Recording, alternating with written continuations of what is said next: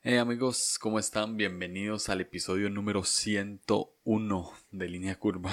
qué, qué emocionante decir esto, honestamente jamás pensé en llegar a más de 100 episodios. Este ya es el 101. Eh, de verdad, muchas gracias a todos los que han escuchado Línea Curva en todo este tiempo. Esta serie de Enneagrama es entre la temporada 3 y 4 y probablemente va a ser la última serie de Enneagrama que, que grabe. Eh, ya son cuatro series de Enneagrama, ya hablamos mucho del tema. No abarcamos todo, por supuesto, porque el Enneagrama es un tema amplio, pero, pero ya es un tema que, que hemos tocado en el podcast y ha tenido buena respuesta. Pero creo que ya esta puede ser la última serie que haga sobre el tema. Entrevistamos a nueve personas, como en todas las series una de cada eneatipo, hablando sobre sus virtudes. En esta serie solo hablamos de las cosas buenas que tenemos, que tiene cada eneatipo, que hay en cada patrón de personalidad. Y este episodio también es una entrevista con, entrevista slash conversación, diría yo, con Gabriel Borja, donde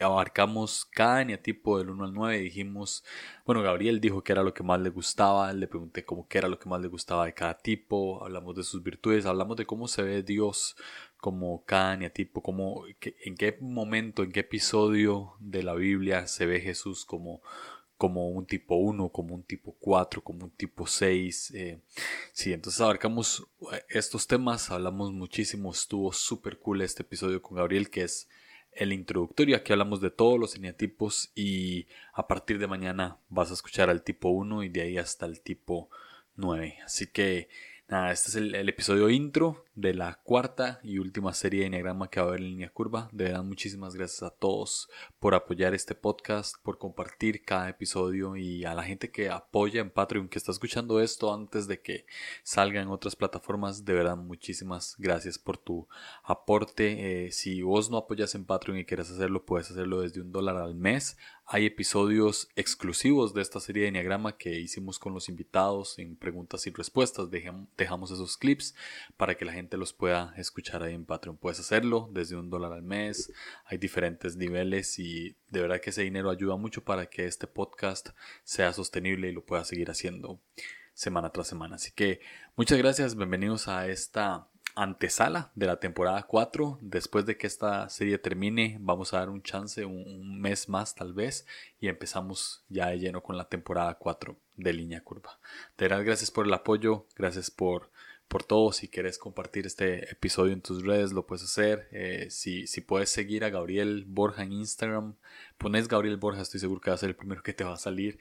Eh, es una persona increíble y puedes escuchar su podcast Humano sin H. Es del de los mejores podcasts cristianos en español que existen. Así que no les quito más tiempo para que escuchen esta conversación que estuvo larguita, pero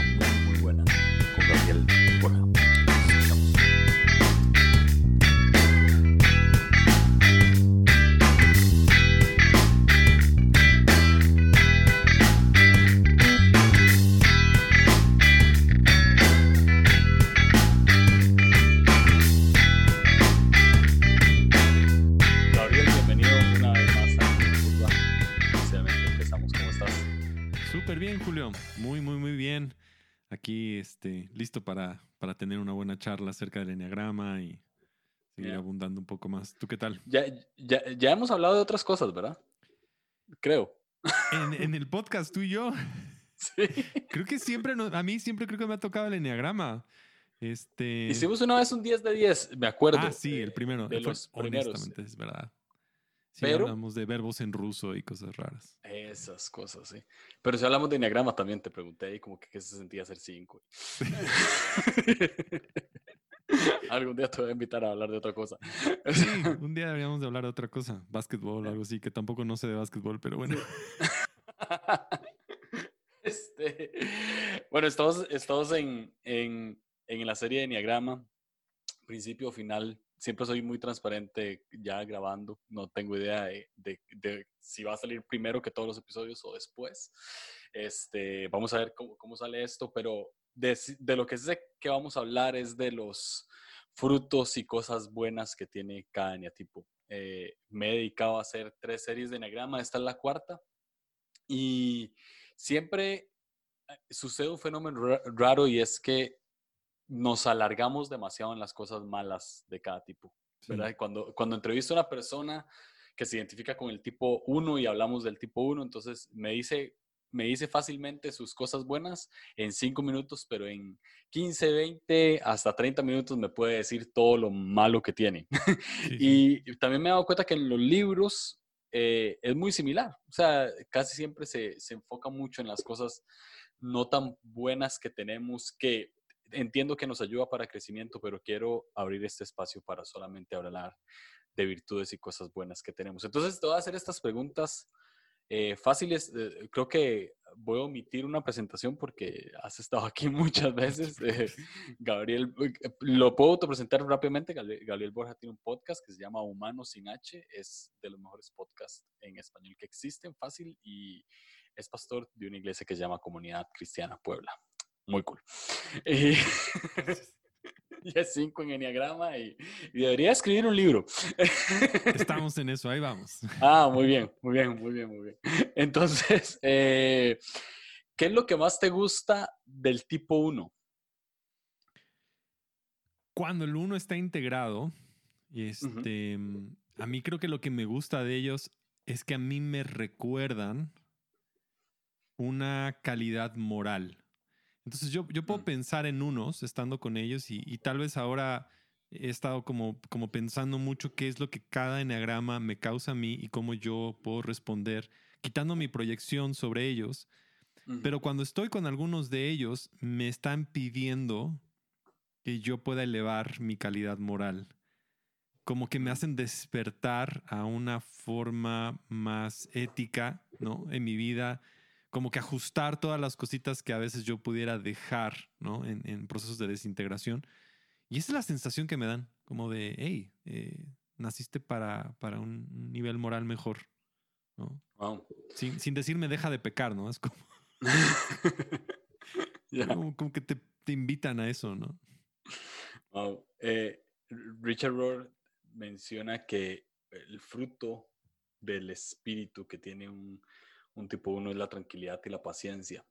Eh, cuando hay un uno integrado, lo, lo logras ver, o sea, ¿crees que esto tenga sentido? Que lo logras ver como una persona tranquila y paciente. Sí, porque yo creo que se vuelven como tranquilos, serenos, en que también nos muestran que no todas las cosas tienen que ser como queremos, pero aceptar esto como, como perfecto. Entonces, en lugar de esperar que algo sea bueno o perfecto, sino ven lo que ya tienen como, como final, como perfecto. Entonces, eh, no sé, de repente es como Jesús diciendo, sed santo como yo soy santo, ya eres santo. O sea, como que te da esta identidad de que ya las cosas están bien. No partimos de que todo está mal, partimos de que todo está bien. Y creo que el uno hace eso cuando está en esa virtud. O sea, está sereno porque todo está bien y, y vamos a estar en este momento. Entonces es ya, las cosas están perfectas y nos ayudan a verlo de esa manera. Mm. Aquí vamos fluyendo un poco y se me vienen preguntas como a la mente. ¿Crees que a un tipo 1 le pueda chocar el versículo que dice, sed perfectos como mi Padre es perfecto? Si están integrados, yo pienso que, que voltean y dicen, claro, o sea, les puede servir como para decir, ya soy, porque a final de cuentas, lo que mencionabas, los libros hablan de las cosas negativas, porque es lo que más, nuestro diálogo interno es más negativo, y sobre todo en un uno que tiene el crítico interno, cuando le dicen eres perfecto, puede empezar un debate, pero cuando llega a darse cuenta que ya está ahí, ¿no? A lo mejor se cae, se levanta, pasan cosas, y cuando llega a ese lugar, pues, algo nuevo puede ocurrir que realmente es pues, la virtud, la integración de, esa, de ese número, ¿no? En voltear y decir, sí, yo puedo ver ya lo perfecto en mí, deseo ver también lo perfecto en ti. Mm. Entonces, a veces vemos lo perfecto en el proceso, pero aún así lo celebramos. Entonces, creo que tienen la serenidad de estar como que celebrando cada avance en que está uno, porque todos estamos siendo perfeccionados, pero ya hay esa, eso en ese como propósito dentro de nosotros. Entonces, así es como yo lo, yo lo veo. Eh, una vez me dijiste que, creo que de, los libros de Enneagrama que no he leído es el, el Enneagrama Sagrado. Sacred Enneagram, que, que, es buenísimo. O sea, tengo la referencia que es buenísimo, honestamente nunca lo he leído. Pero una vez me mencionaste que el autor de ese libro eh, da una recomendación de vivir como si fuésemos un eneatipo para descubrir nuestro eneatipo, ¿no? O sea, como leer las características, ¿era algo así? Sí, no fue él, fue este Rod Hudson, Ross Hudson. Ah, ok. Ajá, el de el del libro de la sabiduría del enagrama. De la sabiduría del enneagrama. Sí, Ah, uno de ellos creo que ya falleció, pero el que está vivo, este, mm, él mencionaba que lo ideal sería que uno pudiera vivir como que cada número en el enneagrama. Mm. Este, para que conocieras. Entonces él decía, tal vez vive una semana o unos días y como que te pones la, la camiseta de ese y, y te permite como que también sentirlo. Y otra cosa que él también hace es que siempre que habla como que del enagrama, él dice, todos los unos hacemos esto. O sea, como que siempre Mm. está poniéndose la, la- la camiseta de ese número. Entonces podríamos decir, todos los unos, ¿no? Nos, nos sentimos perfectos cuando encontramos la serenidad, ¿no? Ahora, Una cosa así. ¿Ha- ha- ¿Has vivido como tipo uno? O sea, has tratado de hacerlo. Sí, claro, sí. O sea, como, como de pelear por las cosas morales y ver la justicia. Entonces me, me- me dejó ver, ¿no? La- todas las injusticias por las cuales podríamos pelear. Me dejó ver también, pues sí, la necesidad de cómo tener esta... Yo, yo admiro mucho de ellos esa, esa calidad moral de, de ética. O sea, de decir, pues sí es blanco y negro, o sea, no le, no le des tantas vueltas a las cosas grises. O sea, de repente esto está mal y hay que decir que está mal. Que en un mundo posmodernista pues puede ser complicado, pero de repente sí tenemos que decir, o sea, las violaciones están mal. Alguien tiene que levantar la voz y decir, esto Ya. está súper mal. Ujú. Entonces no le podemos dar como que vuelta atrás a ciertas cosas. Entonces, sí, me ayudó eso, perfeccionismo, ver cosas en mi casa y como que ver todo como uno y decir, ok, sí necesitamos mejorar. Y teniendo una esposa que tiene una ala uno, también es como, ok, sí vale la pena esto, ¿no? Hay que cuidar de estas cosas. Eh, ahora que mencionas todo esto, eh, va- vamos a, abarcar el, el uno y después sí. vamos abarcando otros números. Ahora que dijiste todo esto, una, eh, algo que fue característico en la serie, un patrón en cada episodio, es que hablábamos de cómo se podía ver Jesús como un tipo 1, tipo 2, tipo 3, ¿verdad? Como todos los números. Y creo que Jesús es el prototipo de ser humano perfecto, ¿no? Entonces, si a alguien tenemos que, que ver para ser un ejemplo de ser ser humanos, creo que es a Jesús. Y si un uno podría ver, eh, necesita un ejemplo de un tipo uno perfecto, creo que podría ver a Jesús. ¿En qué momento de la Biblia? Sé que ya hemos hablado de esto, lo hablamos en un episodio eh, eh, en el- la serie anterior, creo, o la pasada, ya sí. no sé, ya no sé cuánto, pero, pero eh, de, ¿en, qué, ¿en qué momento has podido ver a un Jesús así? Como, de, como lo dijiste, de que levanta la voz por las cosas que están mal. O sea, ¿recordás algún episodio bíblico, sea de Jesús, o sea, de Dios, donde se levanta, o algún profeta hablando en nombre de Dios que se levanta como un tipo uno en medio de algún caos? Tal vez en Jesús pensarían dos. Uno es eh, siempre su, su capacidad de estar con las personas que, que no, como la mujer que estaba en el pozo, ¿no? Que todo el mundo la juzgaba y la condenaba y él, la levanta. O sea, le da como que un nivel, porque también el uno tiene esta habilidad de poder levantar a una persona y decir, sabes que tienes dignidad y tienes valor moral. O sea, como que te, as- te vuelve a aspirar a, ese otro nivel. Es cuando le dice, has tenido todos tus maridos, todas estas cosas, yo no te juzgo, te acepto, te traigo. Esa es como la serenidad de elevar a una persona a ese nivel. Eh, a mí me, recuerda eso. Otra cosa sería Jesús eh, hablando siempre, ¿no? Enseñando como que principios, ¿no? De cómo debemos nosotros de vivir. Habís, este, escuchaste que esto fue dicho y después como que nos da otra forma de poder ver las cosas, pero no basada en nuestro propio esfuerzo, sino realmente como que principios, ¿no? Entonces, eh, me viene mucho eso, ¿no? A- a- ¿Cómo lo va diciendo? Es como, escuchaste que fue dicho esto, pero yo te digo que, ¿no? Como que ajustando mucho ahí, este, cualquier persona que odia a su hermano, pues es como, lo vuelve como a que ajustar, ¿no? De repente se siente que está en un nivel como inalcanzable, lo que dice Jesús, pero en forma nos está diciendo, tú aspira a algo más, ¿no? Como que la gracia también te va a dar y la gracia va a estar para esas cosas. Entonces, creo que esos dos ejemplos me vienen a la mente. Ya. Ah, R- Richard Rohr en, el libro de eh, Una perspectiva cristiana del enneagrama da una invitación a los tipo 1 y menciona como el crecimiento. Sí. Eh, ¿Por qué crees que es tan importante la invitación de Dios a un tipo 1 a crecer? ¿Por qué al tipo 1 en específico y no a los demás números? Bueno, yo creo que Richard Roll lo habla porque aparte él es uno, entonces creo que él entiende Sí. muy bien. O sea, si de alguien podemos aprender de los unos. Y de- lo que yo he escuchado que él habla, ¿no? Es que de repente el uno se puede quedar muy atorado en su propio juez interno y no madura, ¿no? Porque él mismo es tan duro consigo mismo que tampoco no se permite la serenidad de poder también madurar. Entonces creo que es lo que he visto en él, como que de repente decía, mi uno era muy inmaduro, entonces aprendiendo y creciendo ya pude ser como que, como que tenía que haber una madurez y lo ves constantemente en como que todas sus enseñanzas de, de Richard Rohr, ¿no? Como que madura, o sea, ese es como madura otra cosa, ve a otro nivel, no te quedes en esto, no, no te quedes como que en esto. Entonces, eso creo que es la, la razón por la cual lo he dicho, lo que he escuchado de él, ¿no? Como que eso es lo mm. que me recuerda de él. Perfecto. Vamos con el tipo 2. ¿Qué es lo que más te gusta del tipo 2? No, pues el tipo 2 es. Me, me gusta su. No nada más su generosidad, pero también que. que puedes estar con ellos, ¿no? Y hay una cierta como que humildad en aceptar a la gente y como que les da espacio a las personas, ¿no? O sea, es, es fácil estar en cercanía de, un tipo 2, ¿no? Em, yo para mí es a lo mejor como estar en casa de esa mamá que te hace sentir súper consentido, ¿no? En casa de uno de tus amigos y, te abraza y te toman y, y, como que inmediatamente te hacen parte de una familia, o sea, te abrazan, no nada más como que un abrazo físico, o sea, como que todo su ser es como que hay esta humildad y como que no hay tantas como líos, ¿no? Para poder sentirte parte. Entonces, sí puedo pensar en alguna persona que es, que es dos, sobre todo, a lo mejor en este caso estoy pensando en una mujer, pero que, te hacen sentir, ¿no? En su casa, como que, llegaste y, wow, o sea, todo esto está aquí listo y todo está preparado.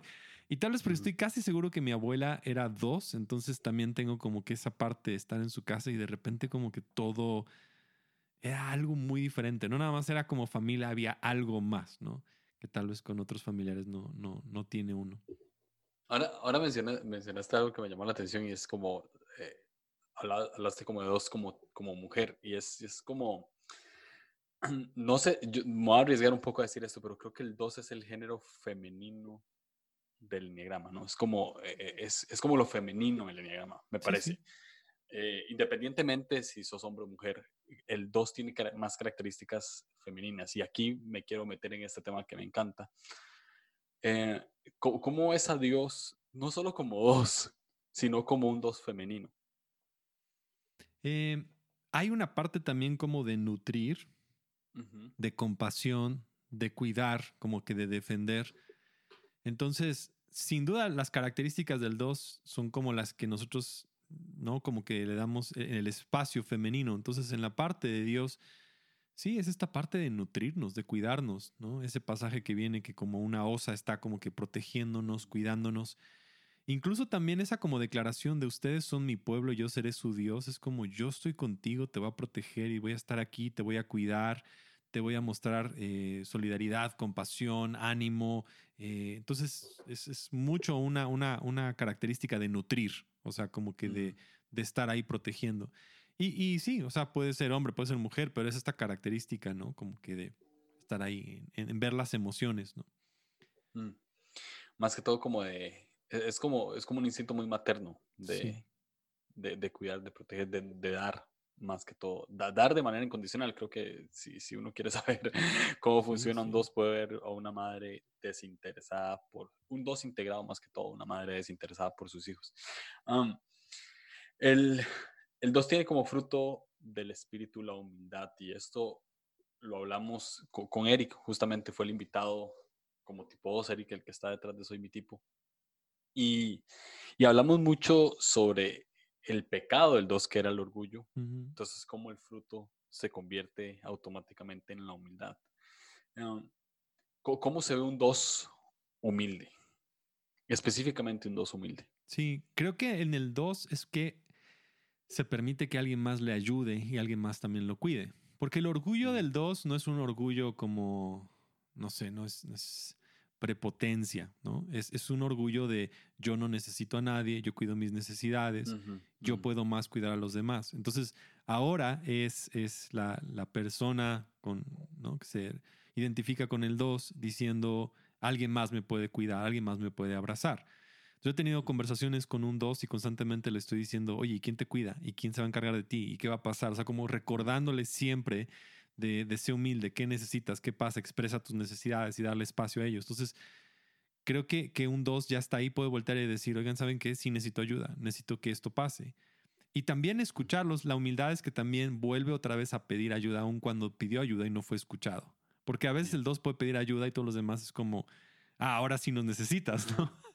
Entonces, la, la, humildad es de seguir diciendo, abrazo mis faltas, mis limitaciones y necesito de otros también y puedo dejar que otros me ayuden. Mm. Wow. Jesús como tipos, eh, ¿dónde lo ves? Creo que cuando mostraba compasión a la gente, o sea, que iba y decía, y tuvo compasión de ellos y los vio como ovejas que no tenían pastor. Entonces también una característica pastoral, creo que es dos, o sea, e, estas características de, de, nutrir, de cuidar, de estar con una persona, ¿qué más estar un, un, un, dos que está en el hospital con una familia, ¿no? Que está sufriendo y está ahí con ellos, abrazándolos y acompañándolos. Entonces vemos a Jesús como, como pastor, estando con, con gente, ¿no? Nada más su presencia estando ahí, tal vez eh, con Jairo, ¿no? A, acompañándolo y, mm. y, y, incluso viene y lo interrumpen y se queda con Jairo y, y, ok, voy a ir a ver a tu hija y va hasta su casa, o sea, vemos a Jesús yendo, ¿no? Como hasta su casa para, porque pues su hija había fallecido, ¿no? Entonces ahí veo como a un Jesús muy, muy dos acompañando a Jairo hasta, hasta su casa, ayudarle, a mostrarle compasión y a hablarle a su hija. Mm. Se me vino la motivación del dos, eh, porque la, la, motivación de por cual un dos acompaña, un dos es compasivo, un dos nutre, un dos da, está ligado a que tiene un deseo de ser amado. Esa, es, esa, es, su motivación. Ahora, esa motivación no necesariamente es mala. Si, si te hago esta pregunta, eh, que me gustaría saber cómo la respondes. Eh, ¿crees, que, ¿Crees que Jesús tenga la necesidad de ser amado? En el sentido de 100% hombre, 100% Dios, sí había una necesidad de que también hubiera eh, un, un, un, amor. Pero al mismo tiempo es como, como nutrirnos. O sea, Creo que también Jesús pudiera estar en situaciones donde pudiera ser amado, respetado y, y, también iba a nutrir también su espíritu. Y también por eso pienso que la gente demandaba tanto y por eso se apartaba para estar con el Padre, para otra vez llenarse de amor y para hacerlo. Entonces no sé qué tan capaces éramos, pero sin duda el hecho de que fuera otra vez con el Padre, pues tenía otra vez que llenarse, ¿no? De todas estas necesidades emocionales que todos tenemos. Al mismo tiempo, cuando lo vemos ahí, es como de, Padre, me has abandonado. O sea, evidentemente había ahí alguna necesidad y la más fundamental es amor. O sea, es como yeah. el abandono. O sea, ¿no? Es, es, como ya no me amas, me abandonaste. O sea, uh -huh. y eso ahí vemos en Jesús como admitiéndolo, ¿no? Como que sí me dejaste. Entonces, eh, sí, o sea, yo creo que sí había, obviamente, también ¿no? En su momento seguramente su madre lo, lo nutrió, lo cuidó, le dio amor. O sea, yeah. eh, esa parte 100% hombre, 100% Dios, no 100% eh, mujer. Uh -huh. esto, lo que, esto lo que me gusta es, eh, es también para uh, dar a entender a todos que su, las, sus motivaciones no son malas. Sí, no. Necesariamente. O sea, lo que, lo que motiva a hacer lo que hagamos no necesariamente es malo. Jesús, Jesús tuvo todas esas motivaciones. Sí, sí. Totalmente. Um, hay una invitación, la invitación que hace Richard Rohr para el tipo 2 es, dice libertad y Richard Rohr lo, lo, pone entre paréntesis, pone gracia, a darse gracia, creo que sí. es lo que va. ¿Por qué para un 2 es tan importante experimentar la libertad?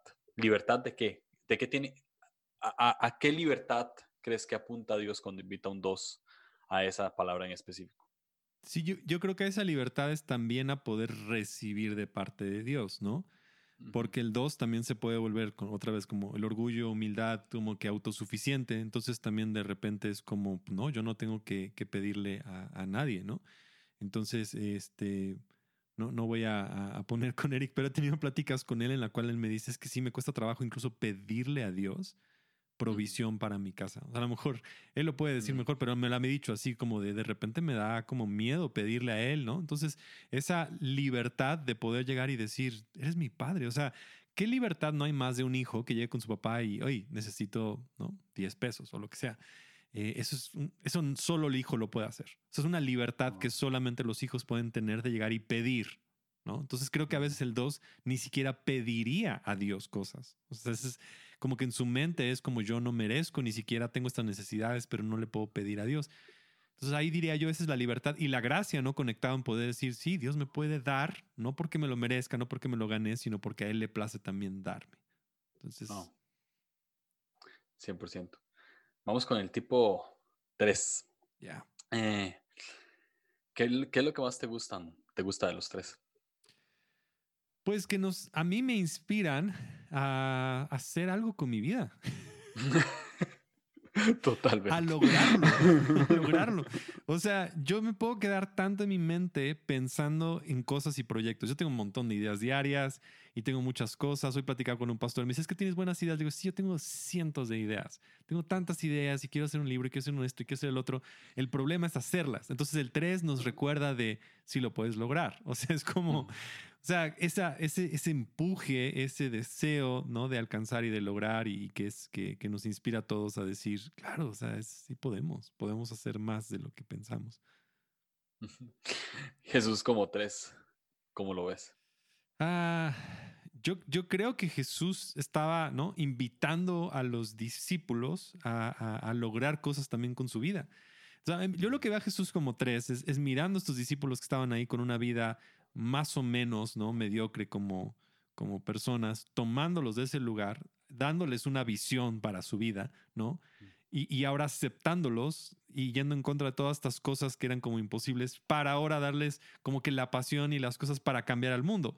Eh, ¿no? Y de hacer discípulos, o es como una encomienda de, de visión, de hacia adelante, de energía, de alcanzar, de logros, de transformar. Entonces creo que por ahí es donde vería yo a Jesús tomando a gente Sí, o sea, casi casi de la calle, o sea, literal los tomó de la calle y los hizo, los hizo lo que fueron. O sea, es, está, está, está cool eso. Ya.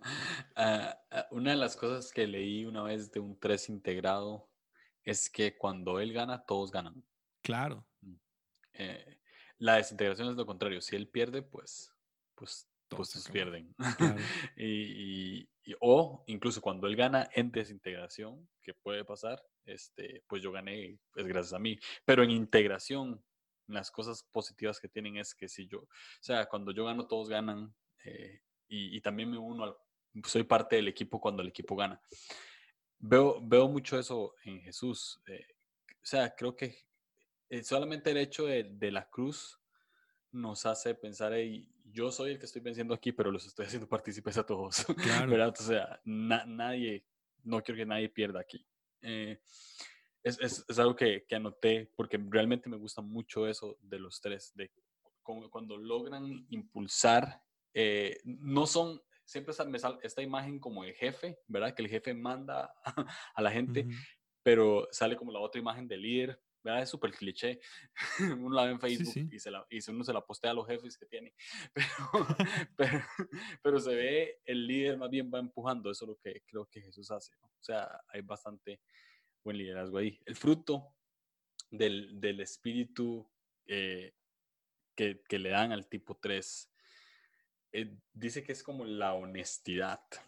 Eh, ¿por, qué, ¿Por qué crees que ese fruto es tan necesario en un tipo 3? Porque creo que el 3 sabe que necesita que cada persona saque lo mejor de ellos mismos. Entonces el 3, el 3 identifica a cada persona y dice, ok, ¿sabes qué? Tú eres buen defensa, eres, no sé, si fuera fútbol, ¿no? Tú eres buen portero, tú eres buen defensa, tú eres buen medio, tú eres buen atacante. Entonces los hace cada uno auténticos, honestos y les ayuda a quitar las máscaras. ¿no? O sea, como que creo que le da a cada persona su lugar, los honra y les da valor. Porque creo que los tres tienen esta capacidad de, darle valor a la gente y sobre todo de ponerlos y colocarlos en donde más van a brillar. Entonces esta, no sé, como intuición de mirar a las personas y decir, tú naciste para esto, tú tienes esto, ¿no? Los vemos en estos hombres que son motivadores, ¿no? Tipo Tony Robinson y todo. Es como, tú naciste y, y, lo ven en la gente y se lo y es como, pero sí es un, yo creo que es, o sea, sin duda es un don de parte de Dios de, de mirar a una persona y decir, tú tienes esta capacidad. Y la otra persona es como, oye, sí es cierto. O sea, y son buenos motivadores, son buenas personas que animan. Entonces, esa honestidad permea ¿no? con la gente que les rodea. Y, ellos mismos también están como que integrados, ¿no? Porque su, su parte negativa es como narcisismo, como egoísmo, como este, engaño. Entonces transforman todo eso a, autenticidad, a honestidad. Wow.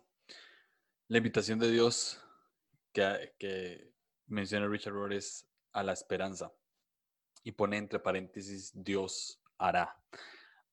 Eh, eh, cuando lo leí eh, al, inicio, o sea, cuando vi el esquema, dije, ¿por qué un 3 necesitaría esperanza? Si más bien siento que es un número muy positivo, ¿verdad? Claro. Pero la invitación la veo más allá de yo lo puedo hacer, sino que Dios lo puede hacer. ¿Por qué crees que Dios invita a un 3 a esto? Sí, porque el, el 3 va a luchar con sus fuerzas y se va a olvidar de Dios. O sea, es fácil, ¿no? Porque son personas que logran cosas muy sencillas. O sea, un 3 va a tener la motivación, va a tener el plan, va a tener la energía, va a tener la visión, o sea, va a tener casi todo. Y obviamente, pues ahí cae en autosuficiencia, en yo lo quiero lograr. La invitación de esperanza es decir, pues todas tus fuerzas van a ser buenas, pero al final de cuentas Dios es el que te va a dar la, la victoria, ¿no? Eh, hoy en la mañana leía un, un proverbio que dice, puedes preparar los caballos para la guerra, pero de Dios es la victoria, ¿no? Proverbios 21, 31. Entonces es como, tú puedes preparar todos tus planes y todo, pero al final las cosas más extraordinarias que han pasado en tu vida y en mi vida ha sido porque Dios nos las dio. No. O sea, aún nuestros mejores planes y nuestras mejores cosas y lo mejor que podemos llegar a, cabo a hacer, eh, lo más extraordinario que ha pasado en mi vida es, es, Dios. O sea, lo puedo ver. Tú viste el lugar donde está nuestra iglesia. No fue mi idea. Yo, yo puedo tener buenas ideas, buena visión. Todos podemos tener esas cosas pero Dios de repente hace algo que, que, destruye todo. O sea, ¿no? Como que Él mete el dedo y, las cosas cambian. Entonces creo que es esa invitación al 3 de decir, ten esperanza del factor Dios. ten mm. esperanza de que Dios hará y que algo va a pasar cuando menos lo esperas. ¿no? Wow. Vamos al número eh, más extraño para algunos, más, más raro. Y menciono esto porque no, no hay nada de malo en eso. O sea, creo que más bien es, es, algo muy positivo, pero vamos al 4 y el, eh, el 4 es este no, eh, número que, que, que se, se, llama de tantas maneras que no hay manera de encasillarlo y eso es lo que me encanta. Eh, ¿Qué es lo que a, vos te gusta del tipo 4? Del tipo 4. Ay.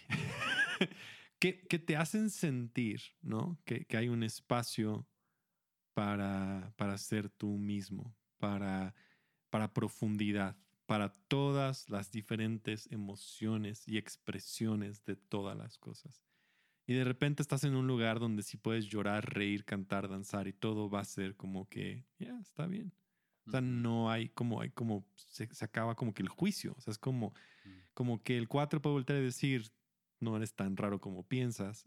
Entonces hay un espacio, ¿no? Como de ser todo lo que tú quieras ser y nadie te va a juzgar. Entonces, esa sensación de, no ser juzgado, esa sensación de que está bien, ¿no? Em, de que está bien mantenerse un poco raros, un poco diferentes y, únicos, ¿no? Mm. ¿Cómo es a Jesús como tipo 4? Mm, yo estaba pensando que el hecho de que Jesús convirtiera en agua en vino es un milagro que no tiene nada que ver con nada. O sea, es como... O sea, teológicamente echa a perder todas las cosas que Jesús estaba haciendo. Lo hizo porque lo hizo. O sea, es como hay algo ahí. O sea, es, es, es, un milagro de creatividad. Primero de sensibilidad a lo que estaba pasando en la fiesta, ¿no? Como, como empatía con los novios, a lo mejor con, la mamá de Jesús, con todas las cosas que a lo mejor podríamos decir como teológicas, pero quitando todo eso, hay una belleza en tomar agua y hacerla vino. O sea, es como tan delicioso.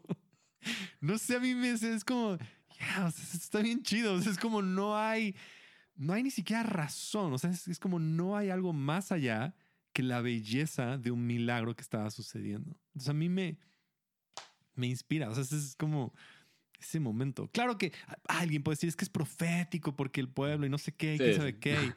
No. No sé. no creo. tal vez sí, tal vez sí, pero, pero honestamente es como, como fuera totalmente de, de Para todo. Mí fue 100% innecesario. Ah, ah, claro, o sea, es, como innecesario. O sea, es como no tiene. No, salvó a nadie, o sea. exacto. Ahora, siempre me, me, pareció curioso que mencionaras ese episodio porque siempre le ha, le, ha atribuido, le ha atribuido ese milagro a un Jesús como si fuese un tipo 7, no un tipo 4. Ahora, tiene mucho sentido que, que fuera para un tipo 4 porque creo que los tipos 4 hacen justamente eso, ¿no? O sea, belleza de donde no hay absolutamente nada, ven más profundo que nadie más. Y, ven vino en agua. Ven vino en agua, exacto. Y, y además, este también les impulsa un poco ese deseo eh, sano de querer ser únicos, ¿no? claro. Creo que Jesús eh, como que volvió a ver atrás a cualquier otro profeta o a cualquier otra persona que estaba en el lugar y dice, ¿quién puede aquí convertir agua en vino? Nadie, yo lo voy a hacer. Porque sin duda es, es, un milagro creativo, o sea, es un milagro que aparte como que miras, no tiene muchos precedentes también históricos en el Antiguo Testamento. O sea, todas las cosas que la gente ha querido decir es como, no me checan, o sea, nunca me checan como que realmente es eso. Se me hace un milagro muy creativo, muy, pues, muy bohemio. O sea, vamos yo creo que sí, exacto. exacto. Eh, yo, creo que, yo creo que ese y, y el milagro de escupir en el barro y untárselo a los ojos, fijo es algo que un 4 haría. También. O sea, sí, me, imagino, me imagino un 4 escupiendo es ah, fácil. Sí, totalmente.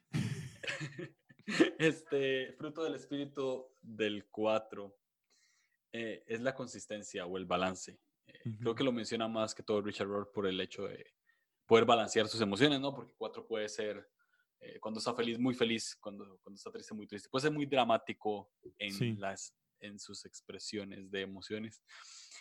Pero el fruto, que es algo que, que, ya tienen, es la consistencia y el balance. Eh, además de esto, ¿por qué crees que es tan necesario que un tipo 4 explore ese fruto dentro de ellos? Sí, creo que este, justo mucho de las emociones, ¿no? son cosas que estamos sintiendo pero que tienen un cierto movimiento. Entonces, a veces el 4, con la necesidad de poder sentir algo que le pueda como que provocar, se queda en ciertas emociones, tanto eufóricas como desintegradas. Entonces, esta eh, ser ecuánime, ser balanceado, es que las dejas pasar. O sea, las, las aprendes a procesar, las dejas salir de tu cuerpo, entonces nada más como que es un río constante que está pasando a través de ti y no te quedas, porque es mucho más fácil quedarse en una emoción, causar un solo drama y hacerlo todo súper complicado, a como que, ok, estas cosas van a pasar a través de mí y, no las tengo que, quedarme ahí. Entonces, en lugar de convertirse en presas como que de agua, se convierten en ríos donde nada más las mm. emociones pueden salir. Entonces, creo que ese es el rol, ¿no? De, de verlos a ellos disfrutar de todas las cosas pero tampoco no haciendo demasiado drama de esas. Wow. La invitación que Dios hace al, al 4 es la originalidad. Creo que nunca, nunca uso esa palabra en mi vida, originalidad. Pero literal esa es la palabra y, y Richard Rohr encierra entre paréntesis unión con Dios. Eh, no creo a lo que yo interpreto, no sé vos qué pensás, pero lo que yo interpreto es que sí puede ser único, pero sos único porque yo te hago único. ¿Cómo, ¿Cómo es vos esta invitación de Dios a un tipo 4 a la originalidad y además estar unido con Dios? ¿Por qué unión con Dios? Porque creo que siempre el, el, la perspectiva del 4 es como que el mundo me debe algo. Entonces ahora en Dios encuentro toda la plenitud y puedo ser yo como original. Entonces, no sé, una frase que de repente puede resonar es como, yo creo en el amor, pero el amor no cree en mí. ¿no? es como, ah, esto está, como que las cosas no me están dando el balance que necesito. ¿no? Pero cuando soy original y estoy con Dios, es como que se acaba la escasez y ahora hay un espacio de abundancia. Entonces, yo siendo original o estando con Dios o estando con Él, ya puedo disfrutar de esa abundancia. Ya no hay, ya no tengo que mirar a otro lugar y decir, tal vez en otro lugar tendría más o tendría esto, tendría... Entonces el 4 se encuentra ahora pleno en Dios, como que hay, hay suficiente, ese espacio de suficiencia, de abundancia, de, de plenitud para que no, no, no estar mirando. Esta frase de no, el pasto está más verde del otro lado es como super 4, ¿no?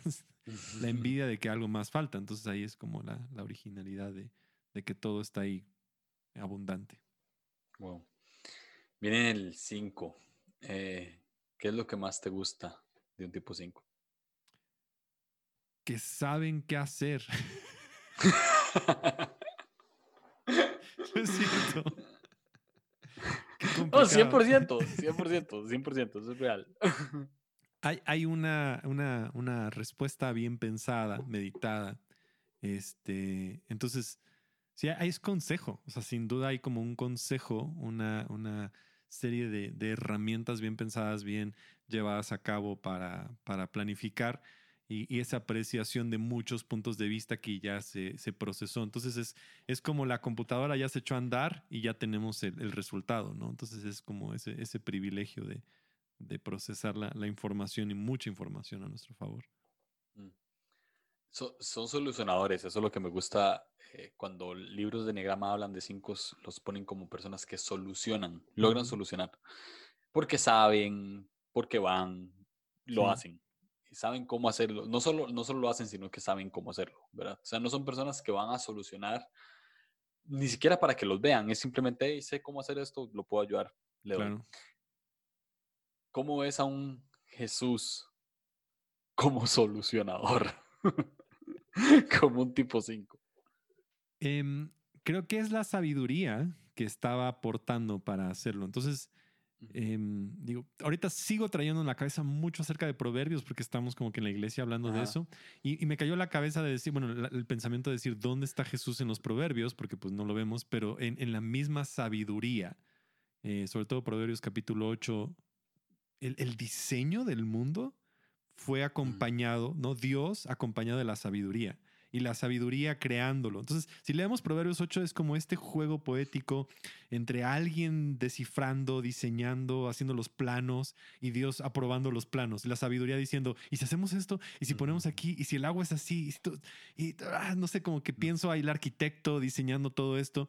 Y Jesús es esa misma sabiduría viva. O sea, Juan capítulo 1, el verbo se hizo carne y entonces e, es ese diseño de cada uno de nosotros y Jesús siendo parte de ese diseño desde el principio, Génesis 1, e, en toda la creación. Y, ahora Jesús dándonos los planos para enseñarnos a vivir la vida que tenemos.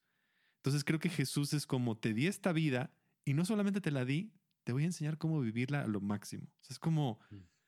toma esto, como que toma esa guianza. Entonces, así es como me lo imagino. Buenísimo. Eh, el fruto del espíritu que, que se da al tipo 5 es la objetividad. Ah, ¿Qué tal? objetividad. Está muy buena esta porque, porque además eh, e, es como de las pocas que no encierro entre paréntesis, es como objetividad, esta es, la, esta es la tuya, este es tu fruto. Sí, creo que lo que justo estaba escuchando de Ross Hudson, que también es un 5, y que él decía que esa objetividad es cuando unen la mente y el corazón para vivir. O sea, todo su conocimiento ahora le ponen el corazón para regalarlo y estar presente con la gente. Entonces, e, el ser como objetivos es, es, también el paso que da hacia atrás un poquito de desengancharse un poquito de todas las cosas y poder entregar ese conocimiento como neutral y pleno. Porque cuando tú si, si, si se habla con un 5, te va a dar su mejor consejo neutral. O sea, es como, no sé, hay como esta oportunidad de poder ver todas las cosas y mirar y, y, te van a decir mal, bien, lo que sea. Entonces creo que el 5 tiene esta, esta forma de ver las cosas sin, sí, o sea, conectando el corazón, mm. la mente y darte un consejo neutral que pueda funcionar para tu vida. Mm, buenísimo. La invitación que Dios hace a un tipo 5 es la sabiduría, justamente. Eh, e, e, es como extraño porque es algo como, pues que parece que un 5 podría decir, bueno, ya sabiduría tengo. ¿Por qué me estás invitando a más sabiduría? Pero, pero pues lo hace y, y lo que Richard Rohr me pone entre paréntesis es la dispensación de Dios. Entonces creo que es, no es la sabiduría que viene por medio tuyo, sino la sabiduría que viene como por medio de Dios. ¿Cómo, lo ves vos? Es que, que, yo ahí vería la diferencia entre conocimiento y sabiduría. Entonces el 5 puede acumular mucho conocimiento. yo puedo ah. saber un montón de datos, ¿no? Yo puedo saber, eh, Sí, o sea, cómo funciona ¿no? Una, una, una iglesia, un matrimonio, una relación, una computadora, puedo saber mil cosas, puedo tener todos estos datos, pero la sabiduría es la habilidad de poder utilizar ese conocimiento y eso es una impartición de parte de mm. Dios. Entonces, es, el 5 se puede quedar en todo el conocimiento y no buscar sabiduría para aplicarlo y se va a quedar mucho en su cabeza con estructuras y cosas y teorías y mil situaciones que le dan vuelta en la cabeza. Y ahora la invitación es, bueno, todo esto que tienes, aplícalo. O sea, esa es sabiduría, es el uso de todo el conocimiento. Porque ahora tenemos información, tenemos conocimiento, tenemos datos, tenemos eh, algoritmos, todo esto. Pero eso no significa que alguien tenga la sabiduría de usarlo para bien. Mm. Entonces ahí es donde yo creo que necesitamos confiar en Dios en, dime cómo hacer esto, ¿no? Me diste esta vida, enséñame a vivirla. O sea, guíame a hacerlo, guíame a, implementarlo, guíame a vivirlo, ¿no? Entonces, así es como yo lo veo. Oh. 100%. Ah, me, me, encantó esto de que, de que el conocimiento es como una sabiduría bien aplicada, ¿no? O sea, eh, tiene todo el sentido y creo que se puede unir mucho con el fruto que es objetividad, ¿no? O sea, es, si, si realmente soy objetivo, sé que mi conocimiento lo puedo aplicar bien si tengo toda la sabiduría que necesito. Muy bueno eso. Seis, eh, uno de mis eh, no tengo números favoritos, mentira, sí. El 6 es uno de ellos. está, bien, está bien, Todos, un, día deberías hacer un episodio de qué números les chocan a quién, ¿no es cierto? Ya, ya, ya lo he hecho. No, no he hecho el episodio, pero sí he mencionado. Sí, sí. en este episodio no lo voy a hacer. No te preocupes. no me pasa con los unos, no te preocupes. sí. Eh, sí, a mí no me pasa con los dos. Entonces, entonces con Eric no. No, no, no importa. no, importa. Este. Ay, ves lo que ocasionadas. Ya viste. ya. Cortado. Bueno, vamos con los seis. Eh, ¿Qué es lo que más te gusta del, del tipo 6? Uno de mis mejores amigos es 6. Entonces, es bien leal. O sea, es como yo, sé que él es la persona que está ahí conmigo y, aparte ha podido articular esas cosas. Entonces, siendo, o sea, siendo mi amigo desde segundo de primaria y ahora que yo me convierta en su pastor y él llegar y decir, yo sé que tú eres mi pastor y tú vas a ser, y te voy a ser leal y voy a estar contigo en las buenas y en las malas, es como reconfortante, o sea, como, wow, puedo descansar en, que él está aquí y es me gusta también su, capacidad de, hablarme, de animarme, pero esa, ese espacio en el cual yo puedo voltear y decir, él va a estar acá. O sea, es como, wow, o sea, sí, en las buenas y en las malas. Entonces, esa lealtad eh, y, honestidad también, ¿no? De, hablar. Y sin duda alguna también habla acerca de la autoridad, ¿no? De, cuidar. Y aparte me escribe, oye, esto, esto como autoridad y esto es lo que, lo que ayuda. Entonces, como que tienen esta perspectiva de la autoridad también muy sana, ¿no? De, mirarla y de también impulsarla y de respetarla y también en, pedir que la autoridad sea todo lo que puede ser. Entonces, de, él aprendo eso. Jesús como tipo 6, ¿cómo lo ves? Yo creo que es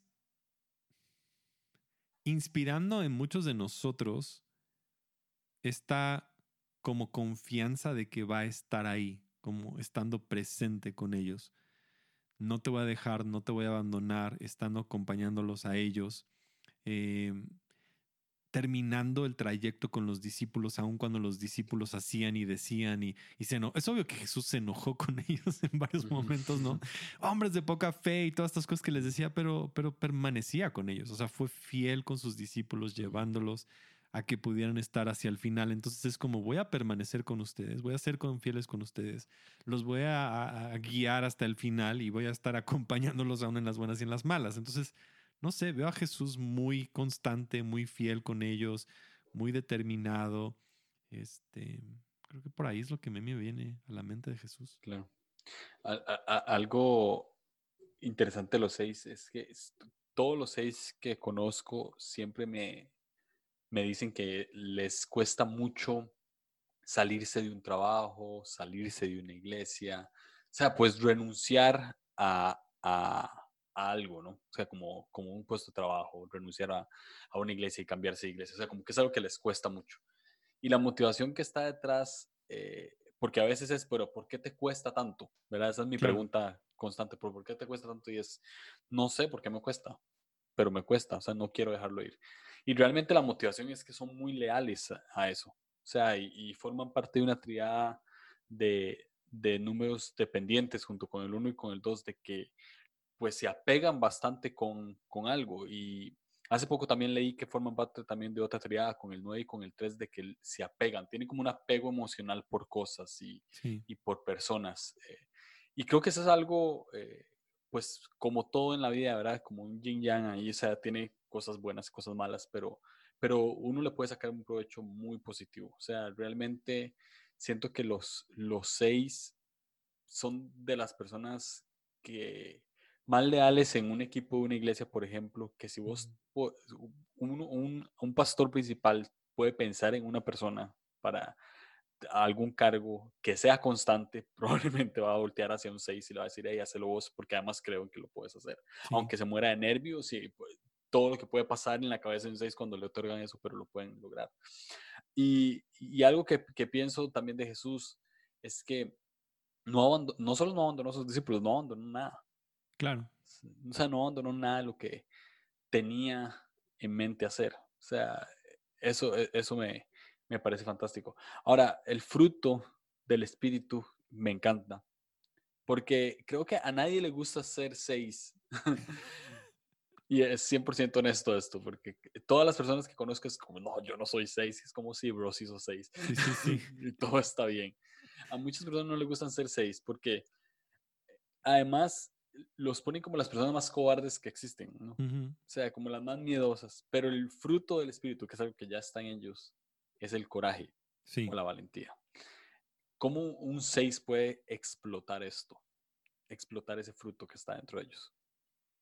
Es que yo pienso que el 6 tiene esta cualidad de ir en contra del, del status quo todos los días. O sea, como de poder eh, no solamente hacer lo correcto en el sentido como uno de la parte moral, sino de, estar, de ser constante, de estar ahí y que a veces eh, lo que necesitamos es esa disciplina, constancia. Entonces, valentía para, para disciplina, valentía para, para traer la verdad donde se necesita, eh, valentía para crear espacios para otras personas, valentía como para para permanecer y estar ahí en las buenas y en las malas, porque las cosas cambian, o sea, a veces se nos olvida que las cosas cambian, van, vienen, suben, bajan, y, de repente el 6 es como, voy a permanecer, buenas y malas, tiene la valentía de, de, pasar los tiempos difíciles y de ver los buenos tiempos y de, de estar ahí, ¿no? Eh, entonces, sí, sí, me, sí esa, esa característica la, la, admiro mucho en los 6, o sea, de que están ahí y, y hasta lo más que puedan van a estar contigo dando todo lo que tienen ¿no? Entonces, mm. es, es, es, fuerte, son muy fuertes. Y, y algo que decía Ross Hudson es, es eso, que muchos de los que ahora se identifican como cuatro, dice los, el 60% de la gente que se identifica como cuatro es seis. Porque él lo dijo, o sea, lo dice.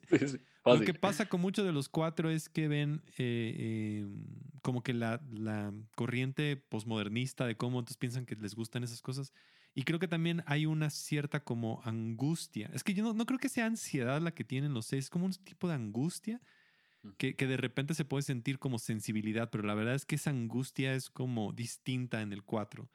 La, la, angustia en el 4 es como de muchas emociones y el del 6 es como, ¿de quién va a estar? O sea, de, de, quién va a estar mañana? O sea, ¿quién, quién va a ser el hincha de este equipo? O sea, es como... O sea, es como yo necesito estar con ellos porque un día van a ganar un campeonato y yo quiero estar ahí y, es como mucha de esa valentía va a estar de que saben que la disciplina produce resultados y, eso es admirable. Y sí lo hace, o sea, sí produce resultados, ¿no? Wow, buenísimo. La invitación es, creo, que es muy obvia, ¿no? Es la, la fe y, y, se, se, pone entre paréntesis confianza. Eh, ¿Por qué es tan importante para un 6, en tu opinión, tener fe? Yo creo que cuando el 6 tiene fe, va a perseverar todo lo que tenga, va a permanecer, va a enfrentar todo lo que tenga que enfrentar para ver eh, el resultado del otro lado. Entonces, eh, digo, viéndolo, por eso yo creo que también el, el, hablar de fe, el predicar de fe, el animar a la gente en fe, en las iglesias y en todo, que la mayoría son seis, o sea, tú puedes ver cómo enciende a, a la gente, decir, sí, hay esperanza, o sea, y, siempre tenemos que predicar fe y creo que todos tenemos fe y todos debemos de tener fe, pero no hay nada como ver a un seis que tiene fe y que persevera y que lo está haciendo y que está ¿no? orando, permaneciendo, trabajando. O sea, es, es, impresionante. Yo te digo de este amigo que tengo que, que tiene, él es como, yo sé que Dios va a proveer y él es capaz de ir a un empleo sin negociar cuánto va a ganar y después Dios lo honra y le pagan más allá de lo que... Es impresionante. O sea, cada vez que lo veo a él, es como yo tengo fe de que Dios me va a proveer y va al empleo ni pide la cantidad de dinero que le van a pagar. Le digo, ¿cuánto te van a pagar? No sé, pero yo voy a trabajar. Y, no, no negociaste nada, no. Y luego cuando me dice cuánto le pagan, yo digo, wow, ¿cómo pasó eso? O sea, es como, Dios honra la fe de, de, es como, ¿cómo le hiciste? O sea, es como, me, impresiona eso, o sea, me, me, inspira esa, esa capacidad de fe, ¿no? De, decir, ponen primero la lealtad y, y, es como fe en eso, en que, que Dios se va a encargar de esas cosas interesante. Buenísimo. Eh, viene con el número más aburrido de todos, el 7. Obviamente fue sarcasmo. este, eh, ¿Qué es lo que más te gusta los 7? Es, imposible no, no, agradarle a un 7. O sea, es como, es como, son demasiado divertidos. ¿Qué es lo que más te gusta de los 7? Sí, que nos recuerdan que necesitamos disfrutar la vida. O sea, a mí, yo necesito siete en mi vida. O sea, es cuando yo volteo y digo, ¿qué necesito? Necesito un siete. Alguien que sea como que divertido, que vea las cosas más positivas, que de todo. Es como si, sí me inspiran. O sea, como que los siete es como, mira, miremos todo lo bueno que está ahí, como que todo lo que podemos nosotros hacer. Entonces hay como también un desafán, o sea, de, de bajarle 20 rayitas a la intensidad y ahora como se puede disfrutar el momento sin tener que irnos a las profundidades del conocimiento y las emociones. Totalmente. Eh, tengo un amigo 7 que una vez me compartió un meme que decía como, como que habían tres personas arrastrando a uno, ¿verdad? Y, decía como el, el antisocial del grupo y sus amigos sociales o sus amigos divertidos, ¿verdad? Claro. Yo, por supuesto, era el antisocial, o sea, yo era el que iba arrastrado. Yo soy la Estaba siendo arrastrado. Exacto, o sea, yo no quiero salir de la casa, yo, ¿verdad? Que quiero escuchar la, música aquí a, a, un volumen y escuchar, ojalá lo que yo quiera, pero, pero tengo este amigo que, que siempre es activo y, viene, viene seguido y siempre como que logra activar las cosas, ¿no? O sea, como que logra divertirnos de, de maneras impresionantes. Disfruta tanto los memes, disfruta tanto Instagram. Yo no tengo, no tengo idea de cómo. De hecho, es casi que su cuenta de Instagram se hizo un close friends. y le pregunté que cuántos habían en sus close friends. y me dijo 85. y yo, es imposible que que tengas tantos mejores amigos. es imposible. es imposible. Yo creo que el 7 es la persona que te dice, ¿sabías que Close Friends tiene un límite de 200? No sé cuántos tenga, pero seguramente el 7 sabe cuál es el límite de Close Friends en Instagram. Fácil, fácil, fácil, fácil. y él tiene todos ahí, o sea. Claro. Y hizo, hizo el Close Friends para no hacer spam, porque pasa subiendo, o sea, para no hacer spam a todos los demás porque pasa subiendo meme tras meme tras meme tras meme tras meme. O sea, es lo único que hace. Meme La de es su mejor, es su página favorita. Claro. este. ya, ya, me perdí. Ah, ok. Jesús. Pero mira, o sea, nada más hablando del 7, nos cambió a nosotros la conversación de que nos inspiran. O sea, es como, es el mm. regalo del 7, que, que, te hace pensar en memes, que te hace reír, que te hace pensar en, tonterías, que te hace como que te, te, iluminan en los días. Entonces, nada más, nada más nosotros estamos hablando de ellos y ya nos cambiaron la vida. Sea, es como... 100%. Y, y me encanta que, me, me, encanta como que hay, hay muchas cosas que las exageran al 100. Ah, este amigo, por ejemplo, por ejemplo es, eh, toda la vida le ha encantado todo tipo de música. No hay género musical que él no pruebe y que no le guste. Todos. Todos. Ya después dice, ok, sí, odio la banda, odio el reggaetón. Pero ya todo lo demás es como que él se mete y va a cuanto concierto pueda ir. Y yo, de ¿cuántas canciones te sabes de tal artista? Tres, pero estoy seguro que la voy a pasar re bien. O sea, es así. Sí, exacto, son así. Este, ¿cómo ves a un Jesús ahora? Porque todo esto que dijimos describe un siete promedio. Claro. ¿Cómo ves a un Jesús así en la Biblia? Yo te voy a, no sé, pienso, a lo mejor esto es totalmente diferente, pero creo a Jesús en este momento alimentando a las cinco mil personas, teniendo tanta gente y sus discípulos de cuándo va a acabar esto y Jesús dándole y dándole y dándole y sigue y sigue y sigue que sigue la fiesta, no sé por qué, como que Jesús totalmente como que disfrutando. O sea, porque un 7 es como el último que se va de la fiesta, ¿me explico? O sea, es como él quiere estar ahí. Tú, tú un 7 le hablas, hagamos algo. O sea, él todo el tiempo quiere hacer algo. O sea, creo que su frase sería, hagamos algo. viendo a Jesús, o sea, viendo a Jesús ahí con la gente y diciendo, estamos con todos estos, y es como, Jesús, ya despídelos. No, traigan comida y sigamos esto. Sé que tal vez ese no es el ejemplo clásico, pero a mí me hace pensar como, como sí, o sea, estando con la gente y disfrutando. Porque creo que también es el regalo que nos hacen unirnos, reunirnos y estar juntos. O sea, porque algunos tal vez no nos reuniríamos tanto si no fuera porque un 7 quiere, ¿no? O sea, yo sé que si yo, yo tengo un 7 en mi vida y si quiero ver un partido de fútbol americano, obvio va a estar conmigo para verlo. O sea, no le tengo ni que pedir tanto. O sea, es como, sé que necesita ese tiempo, sé que en su cumpleaños es como, vamos a salir, tenemos que estar. Entonces, yo veo a Jesús, ¿no? Como, tengo toda esta gente, ¿por qué me los despides? Total. que siga la fiesta. Algo, algo que se vino los siete tienen como, y lo mencionan mucho los libros, y es que tienen como cierta imprudencia, ¿verdad? Son, como, son como imprudentes. Sí, total. Ahora, me parece muy extraño esto, porque yo siempre pienso, eh, con este amigo que, que vamos a comer, él siempre le habla a todos los meseros y meseras como le da la gana, ¿no? O sea, con las meseras liga, o sea, se, la liga, ¿verdad? Les dice y yo siempre pienso, si yo, yo no puedo hacer eso, o sea, si yo hiciera eso, siento que, pues que la persona se va a volver y me va a meter un manazo. O sea, e, eso es lo que siempre pienso que, puede si pasar. Lo hacemos nosotros no va a funcionar. Exacto, no funciona. A pero ellos él, funciona. A ellos les funciona ser imprudentes de una manera increíble. No, no, no, no, sé realmente cómo hacen.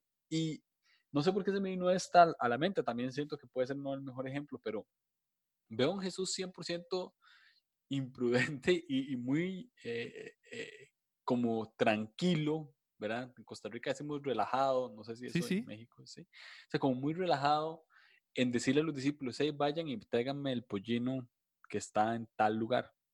Y es como, ¿pero qué le decimos? Pues dígale que yo se lo pedí. O sea, eso es algo que un 7 haría, ¿no? o sea, 100% es, pues diga que yo se lo pedí ya. Y, sí, sí. Y ya, y tráigalo. Va a entender. Ojalá hubiese mandado a 6. Yo creo que lo hubiese disfrutado más el mandando a, a tipo 6. Pero, o sea, lo hace y, así es. Tengo otro amigo en México que es, que es igual. O sea, una vez parqueó en el centro de la Ciudad de México, literal en el centro, o sea, en media calle dejó la puerta abierta, un, carro podía pasar y pegarla, no le importaba, pero después, pues se hace y ya, o sea, e, e, son ese tipo de, personas. Así veo a Jesús, en este caso como de, delen de comer es como, eh, o sea, sí, sí, desafanado, ¿no? También como muy... desafanado, exacto. Viviendo, viviendo 100% la experiencia. Eh, muy bien. este, fruto del espíritu, del 7. Este, eso me encanta. Historias que contar. Dice, y, hay una palabra que voy a traducir porque honestamente no, no la conozco bien, pero, pero literalmente dice historias que contar a un lado. O sea, eh, esto, eh, eso me parece impresionante. ¿Por, qué crees que sale eso ahí? Eso 100%. Eh, no, no, no sé qué significa garrula. No sé qué significa, pero esa es la traducción. Yo había visto que también era como. Como garrulo. Como sobrio, presente, como. Mm. Como una persona que está. Este. sí, como que, que son sobrios. O sea, Mm, es que también cuando tú estás con un 7, es lo, lo que mencionabas, ¿no? Pueden ser desafanados y todo, pero también existe como, ok, esta persona también no- nos está guiando, nos está llevando, nos está, como que hay también en ellos un- una, una manera de guiar a las demás personas para, para fines, porque sin duda alguna, ellos hacen equipos bien divertidos y que pueden lograr cosas y que las pueden alcanzar. Entonces, no nada más, no nada más está la motivación de iniciarlo y de tenerlo, sino como que esta capacidad de llevarlo hasta el final y de estar presentes, ¿no? Entonces, también sobrio en que dejan de intentar crear como que el gozo y la paz, sino ahora también están en las experiencias, tanto buenas como malas, ¿no? Como que las toman. Entonces yo, yo estaba platicando con este 7 y me comentaba algunas cosas difíciles en su vida y siempre decía, es que yo me guardaba resentimiento de esto y de esto, de esto. Y ahora me puedo dar cuenta de que puedo abrazar esa parte de mí y que es quien soy. Sería como un cambio de decir, todas estas experiencias buenas y malas también, siempre he rechazado las malas y las difíciles y el dolor, pero abrazando ahora hay como una madurez. O sea, porque un 7 maduro, sobrio, es como una bomba, o sea, hacen lo que sea. O sea, ¿quién los detiene? Porque tienen la. o sea, es como yo veo un 7 animado, sobrio, integrado a 5, y yo volteo y digo, esos vatos hacen lo que sea. O sea, tienen el, el ánimo, son divertidos, tienen la inteligencia y ahora tienen, son sobrios. ¿Quién los para? O sea, es como, ¿ahora quién lo va a parar? O sea, es como, pueden hacer lo que sea. 100%. O sea, es como, no sé, 100%. así los admiro. Acabo- me, me acabo de percatar que confundí, aquí tengo una guía de Little y confundí una casilla. Entonces lo que dije fue el estilo de cómo hablan. Ah, ya, sí, sí, sí, sí. Entonces cuando puse Garrula en, en Google me salía ch- charlatanes. Entonces yo dije, no creo que esto sea un fruto del espíritu. No, pero justo lo salvaste bien. El fruto del espíritu es, es eh, ser sobrio, ¿no? La sobriedad y la, y la alegría de ser sobrio. Eh, la invitación que Dios hace al tipo 7 me encanta. Es el realismo. Y entre paréntesis, Richard pone cooperación con Dios. Sí, sí. ¿Por qué cooperación con Dios en el realismo, en el ser realista? Porque creo que todos los siete se evaden la realidad. O sea, lo que más van a hacer es como, no quiero estar triste, hay que poner más reggaetón, hay que darle más a la fiesta. O sea, es obvio, ¿no? O sea, es, eh, nadie, nadie está feliz todo el tiempo, ¿no? Entonces, este, de repente es evadir la realidad y de no hacerlo. Entonces, eh, ya pastoralmente me toca ver a siete totalmente ya como destruidos de que evadieron todo lo que no han querido enfrentar y un día explotan y tienen un ataque de ansiedad y de pánico y mal plan, o sea, les va mal. Entonces, lo ideal es como, no, o sea, no evadas, ve a Dios, procesa tus emociones. eh, sé que duele mucho, porque para un 7 creo que es mucho más sensible el dolor, como que su, su nivel de dolor es- literal, sienten más, ¿no? Porque sienten todo más, creo. Entonces creo que es como, sí, también el dolor es parte de la vida y, y transformarlo en gozo también es, es bueno. Entonces, sí, creo que tienen que dejar de evadir la realidad y encontrar en Dios que, que todo va a estar bien. O sea, a lo que le tenías tanto miedo no es tan fatal como lo pensaste. Oh. Vamos con el 8. Ya. El 7 nos tomó bastante tiempo. Nos hizo reír. Estaba bien. Está bien. 8, ¿qué es lo que más te gusta de los tipo 8? Que, mm, híjole, te hacen sentir grande. O sea, te hacen sentir gigante. Así es como yo lo podría explicar. O sea, te hacen sentir dentro de ti, que hay un gigante dentro de ti que se está formando y que tienes que seguir como que confiando en esa grandeza que Dios ha puesto dentro de ti. Eh, tal vez el que yo conozco también tiene un lado como profético, entonces todo el tiempo es como que, ahora qué locuras estás, o sea, apenas me llamó y me dijo, ¿qué locuras estás haciendo en Escocia? Y yo, no, te soñé allá y vas a hacer y no sé qué, es como todo el tiempo me está diciendo, vas a hacer esto, ve a tal parte y no dejes esto. Entonces, cada vez que hablo con él me está retando a la grandeza que sabe que Dios ha depositado dentro de mí y me, me inspiran. O sea, sí, creo que los pastores y amigos que más me han como formado y motivado han sido ochos. Entonces, es bien curioso eso. Y también te sientes muy protegido y, y ayudado, ¿no? A esas cosas. Entonces, es, es bueno. Wow. Eh, si, si dijimos que que el lado femenino del enneagrama se podía ubicar como en el 2. Creo que el lado masculino del enneagrama se puede ubicar por el 8, lo cual sería eh, un buen golpe al machismo cuando sale una mujer 8, que diría yo que creo cuando las mujeres me dicen soy 8 y creo menos cuando los hombres dicen soy 8. claro, sí, sí. Porque tiene que tener muchísimo valor una mujer para admitir soy 8, porque inmediatamente. Ajá, exacto, 100%. Eh, ¿Cómo ves a un Jesús como tipo 8? Tal vez la respuesta fácil sería, ¿no? Eh, calmando la tormenta y hablándole a la tormenta y diciéndole silencio, ¿no? Tal vez sería fácil en ese momento echando fuera a los demonios y hablarles a todos. Pero algo que yo leí desde el principio acerca del 8, porque la primera vez que yo leí todo el enneagrama pensé que era 8, entonces me quedó muy clavado muchas de las cosas del 8. Era que son inocentes y pueden estar con los niños y esta capacidad. Entonces viendo Jesús aceptando a los niños y dándoles lugar a ellos y protegiéndolos y dándoles espacio en una cultura que no aceptaba a los niños, que no cuidaba a los niños. Entonces Jesús diciendo, dejen que los niños vengan a mí. Es como yo soy capaz incluso de tener autoridad y protección sobre estos que son los más pequeños, que te inspira a ti, que si puedo con ellos, puedo también con cualquiera. Entonces, y hasta los discípulos como bien, como, ¿qué, ¿qué está pasando? ¿Por qué estás haciendo esto? Entonces, él mismo, ¿no? Como abriendo los brazos para incluir a quien nadie más iba a incluir.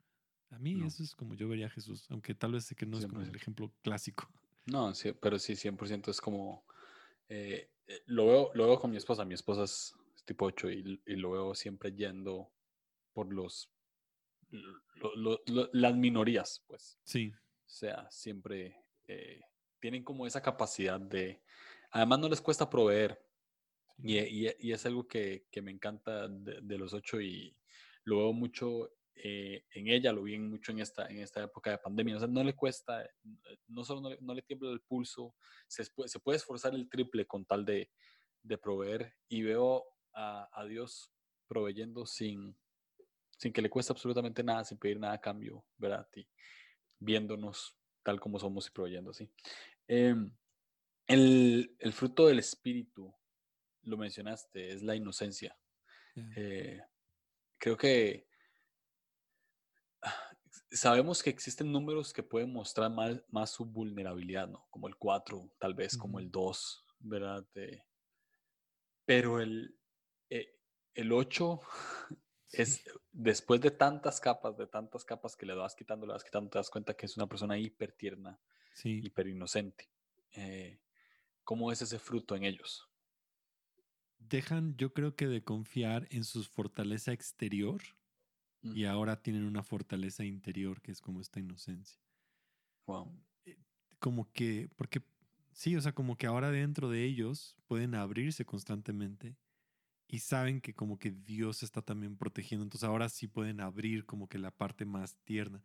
Porque no vamos a ver esa parte más que las personas más cercanas a un 8. O sea, tú tienes que ser muy cercano a un 8, muy amigo de un 8, como para ver el lado B, ¿no? Porque es casi casi como un lado B, como de un disco, no sé, cómo. Y ese lado es como súper honesto, tierno y, se sienten entonces, y ves todavía en ellos una fortaleza interior tan grande que dices, wow, o sea, y creo que esa es como esa inocencia donde ya quitaron todas las como barreras y que tenían y todavía un corazón ahí bien sensible eh, y que sigue estando protegido ahora por Dios, ¿no? Porque pues es como que si abro todas estas cosas y quito todo esto, ¿cómo voy a poder luchar?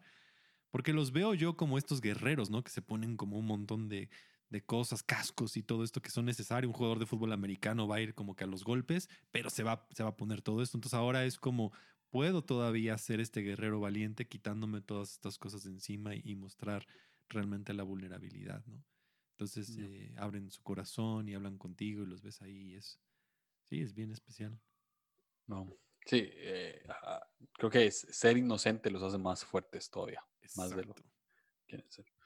la invitación es la misericordia. Y Richard pone entre paréntesis verdad.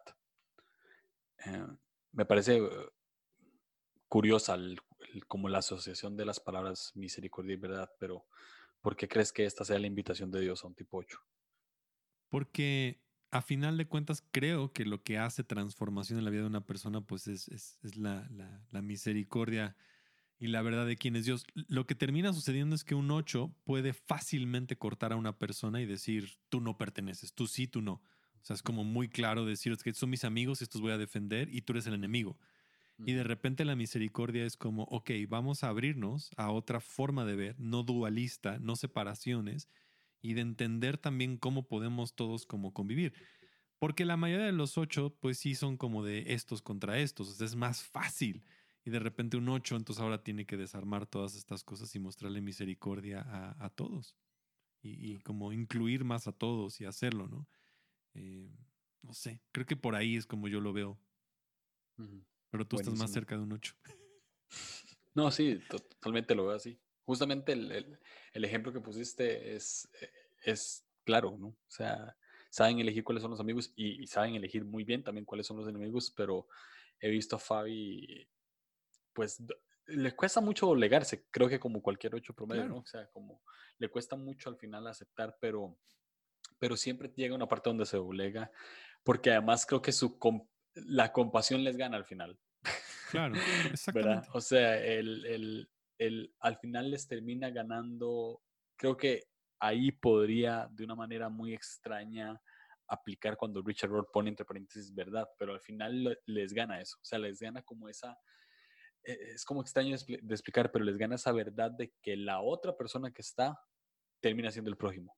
O sea, termina, ¿verdad? No, no, al final no hay, no hay enemigos. Y, y les termina ganando eso. ahora viene el 9. Eh, Lo dejaste al final. Ya, empecé con el 1. es cierto. Nunca hago eso. El, e, el, 9, ¿qué, ¿qué, es lo que más te gusta de, del 9? Que literal, o sea, te recuerdan que hay como mucho espacio en el mundo para estar bien. O sea, es como... es muy fácil caer en esta búsqueda de ir, ir, hacer, hacer, hacer, hacer, como que lograr. Y de repente es como, ok, nos podemos como que sentar y, estar aquí, respirar. Y, de repente es como este, no, no, tenemos que hacer mucho para pasarla bien. Entonces, no sé, a veces como mucho con poco, así es como lo siento, ¿no? Como mucho con, sin la necesidad de tener que hacer, ¿no? Tanto. Entonces, es, eso es lo que yo veo. Muy bien. Em, ¿Cómo ves a Jesús como nueve? ¿Cómo ves a Jesús como Jesús? Jesús es nueve. Ah. Y, y solamente él amaba a los nueve.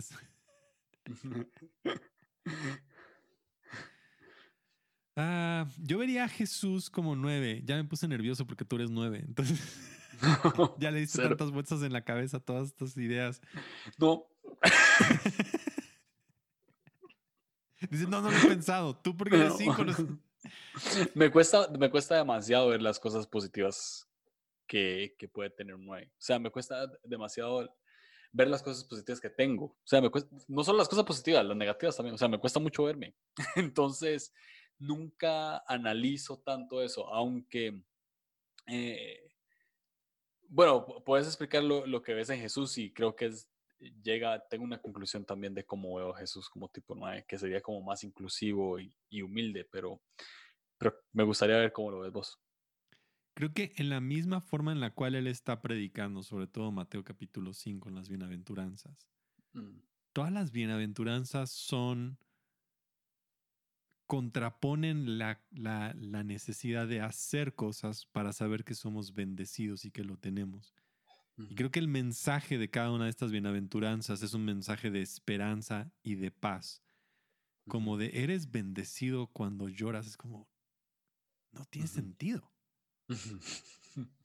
y, nos, nos, te pone en una cosa como a pensar ok, ¿qué tengo que hacer? Y, literal es como no tienes que hacer nada, tienes que saber que eres bendecido y cuando estás llorando estás siendo bendecido. Entonces, creo que todo eso está luchando mucho con esta necesidad de tener que ir para reconocer que estamos en paz y que tenemos gozo. Entonces veo a Jesús, sí, o sea, como, como creando un espacio muy grande, ¿no?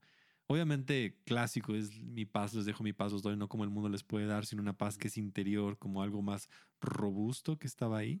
Y sin duda ver que todas las interacciones de Jesús nadie se sentía intimidado por él, sino que había una forma en que la gente se, se acercaba tanto a él y que él decía, hey, no les digan que yo lo hice, no buscaba la fama, buscaba estar ahí. Entonces, todas esas como pequeñas, como cositas chiquitas muy, muy simples, pero que también al mismo tiempo profundas en cómo Jesús estaba en ese espacio, ¿no? Es como veo a Jesús ahí siendo nueve.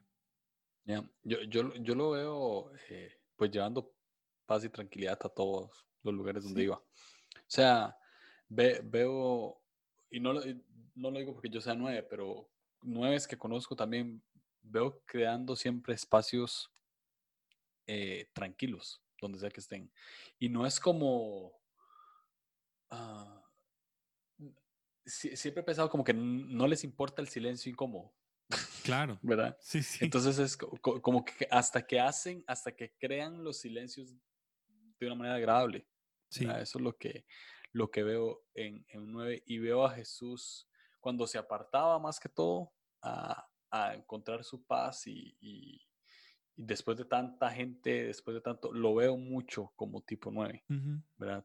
Eh, y no sé, puede ser que esté mal, pero cuando, cuando antes de ir al, al Getsemaní, que, que eh, antes de ir a, a, la cruz, que se, que se aparta, ¿verdad? Eh, como un tiempo, sí pide como que sus amigos estén, pero él se aparta más y como que no quiere ir, ¿verdad? O sea, como que quiere que y empieza a sudar sangre, o sea, no sé por qué lo veo como un tipo 9. Eh, sí. Ya al final de, de, todo, o sea, ya esto me puede quitar la paz, pero sé que lo que voy a hacer me va a traer más paz. Claro. Entonces, eso lo, así lo veo. Permaneciendo, ¿no? Y perdurando. Exacto. Exacto.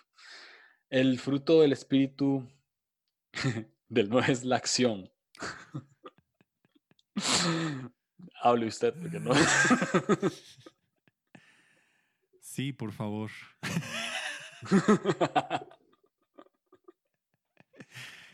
Eh, creo que en nueve este, pueden estar ocupados, pero la acción correcta.